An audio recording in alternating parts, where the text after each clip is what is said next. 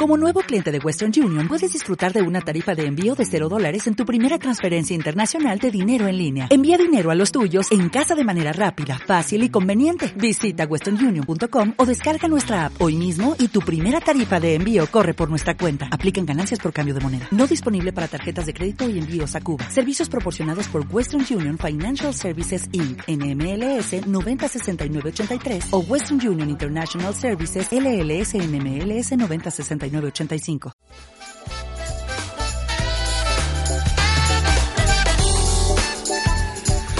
Continuamos en directo en No y por Almería, a la 1 y 32 minutos. Le vamos a hablar ahora de leyendas, sí, y además con personas que tienen autoridad para, para hablar. Eh, es el caso del periodista Juan Díaz, compañero, buenas tardes. Hola, muy buenas. Y la profesora de la Universidad de Almería, Nieves Gómez, muy buenas tardes. Buenas tardes. Eh, un grupo de investigación en la universidad que eh, trabaja el todo lo que tiene que ver con la tradición oral, ¿no, Nieves? Sí, efectivamente. somos un grupo que, que es de patrimonio y enfocado en patrimonio oral, es decir, todo lo que se contaba de padre a hijo de generación en generación eh, durante muchos, muchos, ya hablamos del siglo porque se viene de, antiguo, y recopilamos de hace muchísimo tiempo, hace 25 años, eh, cuentos, leyendas, juegos, canciones, piropos, historia oral, pregones, pero no pregones de fiestas, sino los antiguos anuncios publicitarios, etnomedicina, creencias, supersticiones, mm, etcétera. ¿Hay algo que no la vida. abarcamos la vida, eso ya es demasiado. Pero por la, a través de las voces de informantes, de personas que han que conocen eh, esos relatos y esos textos, que le llamamos no textos porque vienen de antiguo, la raíz, y nosotros pues mm, hacemos trabajo de campo eh, y bueno, tenemos muchísimo material, recopilado, como digo, cuando yo empecé la primera vez hace 25 años, eh, antes de mi tesis doctoral, que la hice en Madrid con don José Fradeja, don José Fradeja Lebrero, folclorista, que ya, murió. Y a partir de entonces, pues la verdad que a mí se me ha convertido, aparte de mi perfil investigador, en una afición. Una pasión, ¿no? Sí, más que afición, pasión, sí, tú lo has dicho. Y eh, tenemos material impresionante. Ahora hemos recopilado y hay mucha gente joven muy interesada en el tema. Qué bien. Mm. Una de esas personas jóvenes es aquí el colega, ¿no? Efectivamente. Es, Juan. ¿eh? ¿Cómo llegas tú a este grupo? Pues bueno, porque eh, el hijo de Nieves eh, es amigo mío desde hace ya muchísimos años y siempre me ha dicho que, bueno, pues que le ayude en algunas cositas.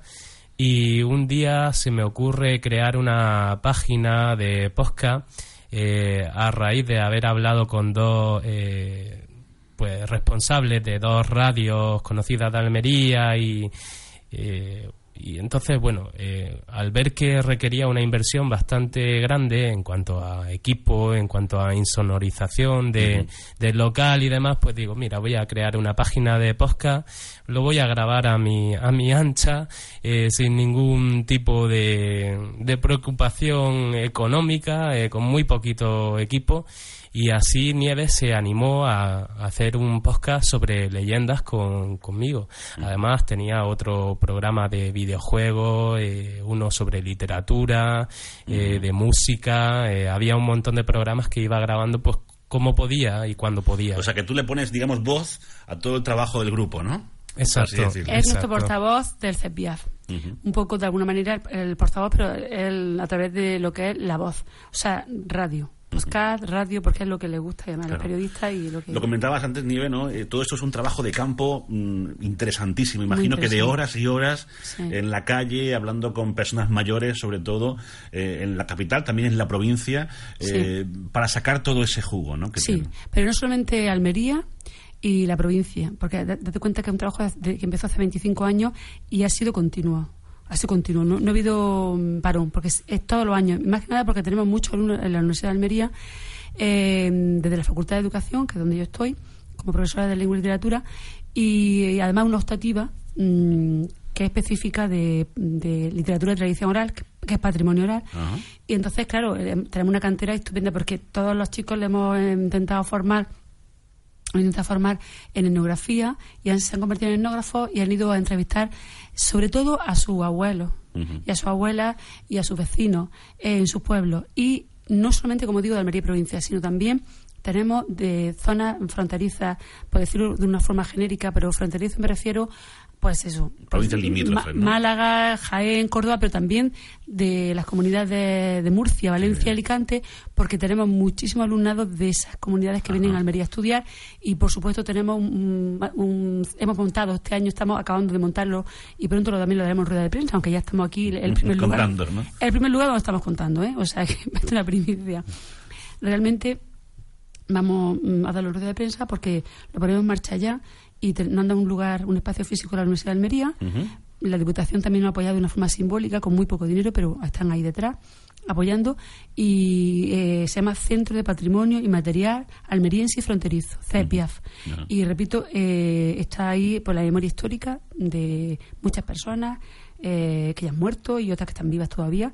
Y bueno, y no solamente de Almería provincia, sino de más Decías que abarcáis la vida entera, en la vida. leyendas, por ejemplo, ¿qué tipo de leyendas? Cuando decimos leyendas, eh, pues eso que se cuenta que en cada pueblo pasa una cosa, ¿no? Eh, incluso en rincones de Almería, pues aquí pasó una vez, ¿qué tal? Todo eso lo vais recopilando, ¿no? Todo, sí. La leyenda realmente tiene una base mm, que se puede considerar real histórica. Eh, siempre que hablamos de leyenda es el concepto de leyenda es cuando el informante te dice que es verdad. Es igual que el cuento dice, había una vez en un lugar muy lejano, en tiempo de María Castaña. No, aquí se le pone nombre y apellido. No, no, aquí tiene una formulilla inicial, eh, no de cierre, más que nada de inicio, que es, dicen que es verdad, cuentan, dicen que es verdad, que en tal sitio ocurrió esto. Si el informante te dice que él se lo cree que ocurrió, o que el que se lo contó se lo creía, aunque yo no me lo creo, es leyenda. El concepto de leyenda es que el que lo cuenta se lo cree o el que se lo contó se lo creía y él lo comunica, lo transmite. Entonces es una leyenda. Entonces puede tener una base real histórica y luego pues puede de ficción, pero eso no lo sabemos. ¿Y, los piropos cómo es? ¿Que vais por, por las obras y viendo lo que dicen los albañiles o cómo? Pues mira, curiosamente... Con mi respeto a los albañiles, eh, con mucho cariño. Mira, curiosamente por cortar un poco el hielo, ¿no? Sí. Los piropos, de verdad, que yo con eso pensaba que el piropo hace unos años escribí un artículo muy interesante sobre toda la parte también de aquí del este mediterráneo. Yo pensaba que el piropo estaba muerto. Porque bueno, ya piropo no. Y me llevé una gran. Haciendo trabajo de campo, me llevé una sorpresa. Porque, eh, como tú has dicho, antiguamente el piropo va a tener una evolución, ¿no? Antiguamente lo decían los, los caballeros a las señoras. Pero las señoras no podían decir un piropo, estaba prohibido. Mal visto, ¿no? Además. Estaba mal visto una mujer dijera un piropo nombre con la evolución, con el, cambio ideológico, histórico, todo esto, pues mm, el piropo ha ido actualizando un poco las mentalidades. ¿Y qué ocurre al entorno? Y mm, el piropo luego, sí es verdad que, hubo unos años que solamente lo decían, digamos, los albañiles. Pero ya no hay obra. y como no hay obra... Se acabaron los piropos. Pero se, sigue gastando. Que ahora está Twitter. Claro, entonces, ¿qué pasa? Que el piropo pues eh, Internet no es enemigo acérrimo de la tradición oral, todo lo contrario. Yo veo que es una vía muy estupenda. Y una herramienta más, ¿no? Claro, claro, pero para conservar eh, todo esto también. el piropo mm, se ha adaptado y como hoy hay libertad de expresión y hay igualdad entre hombres y mujeres, pues ya el piropo no solamente dice los hombres, es una dice las mujeres. Entonces hay piropos específicos de hombres para mujeres y de mujeres para hombres. No si quieres luego digo uno, aunque sea un poco... No, dilo, dilo, yo estoy interesado. Dinos uno de, hombre, de mujer para hombre, ¿no? Eh, lo dijo una alumna, yo, no lo dije. no empezamos a ir a balones fuera. Poco eso es así, pero bueno. decía, mm, ¿quién fuera tu calzoncillo para sujetar tu paquetillo? Toma ya. Es un piropo actual. pues sí, un poco... Actualizado, Me he pasado un poco, pero bueno. es de una alumna y quiero decir que eh, la elegancia del piropo antiguo, eh, la verdad que ha evolucionado el, antiguamente el, el, era muy respetuoso con la mujer y piropos cenos, pues como que no. Sí, porque hay elegancia y poca. no hay ninguna elegancia, ha sido una. Pero bueno, lo siento, pido disculpas. No, no, mujer. Que no. Pero esa es la verdad, yo no puedo engañarla. Claro. Eh, entonces, mm, con el paso del tiempo, pues han sido, se han actualizado y hoy es verdad que los piropos suelen ser, pues, mm, menos elegantes, un poquito más obscenos y, y graciosos ha habido una evolución. Y sobre todo lo cuenta muchísimo la gente joven. Y le encanta el mundo del piropo. Yo hice un trabajo de campo solamente en el aula con 100 alumnos y fue impresionante. La cantidad de piropos que... Sí, impresionante. Tenemos más de mil y pico piropos eh, recopilados. Pero digo, digo que, a ver, mm, de trabajo de campo en el aula. Solo en el aula con gente joven. Entonces, la, entonces, la gente joven, a la gente joven le encantan los piropos Pero eh, digo yo. Lo transmite y lo recrea y lo inventa. Lo que tenéis que tener eh, es una cantidad de material impresionante. Hablamos de tantos años de trabajo. Tenéis que tener, pues, no lo sé, ¿qué archivo tenéis? ¿Cómo es? El archivo es. mira, estamos ahora mismo justamente mañana con hace una chica que documentalista que también se viene al grupo, vamos a hacer una relación de todas las carpetas, todos los, archivos que tenemos de cartón ahí con todos los pueblos y vamos a hacer una relación porque tenemos que ir ante notario para hacer un convenio con la universidad. Eh, ya en serio. Y entonces, eh, no te puedo decir, pero que es que son 25 años ininterrumpidamente. Por eso digo que tiene que, ser tener montañas y montañas de papeles donde se sí, de cinta, de, o sea, de casete, de, Super 8, de, de, ¿cómo se llama? Super 10 o algo así, el otro formato. Ah, eh, él, lo está haciendo la parte de... VHS... Qué barbaridad una, una bestialidad. Sí, hay, mm, tú imaginas lo que hay. Estamos intentando digitalizarlo.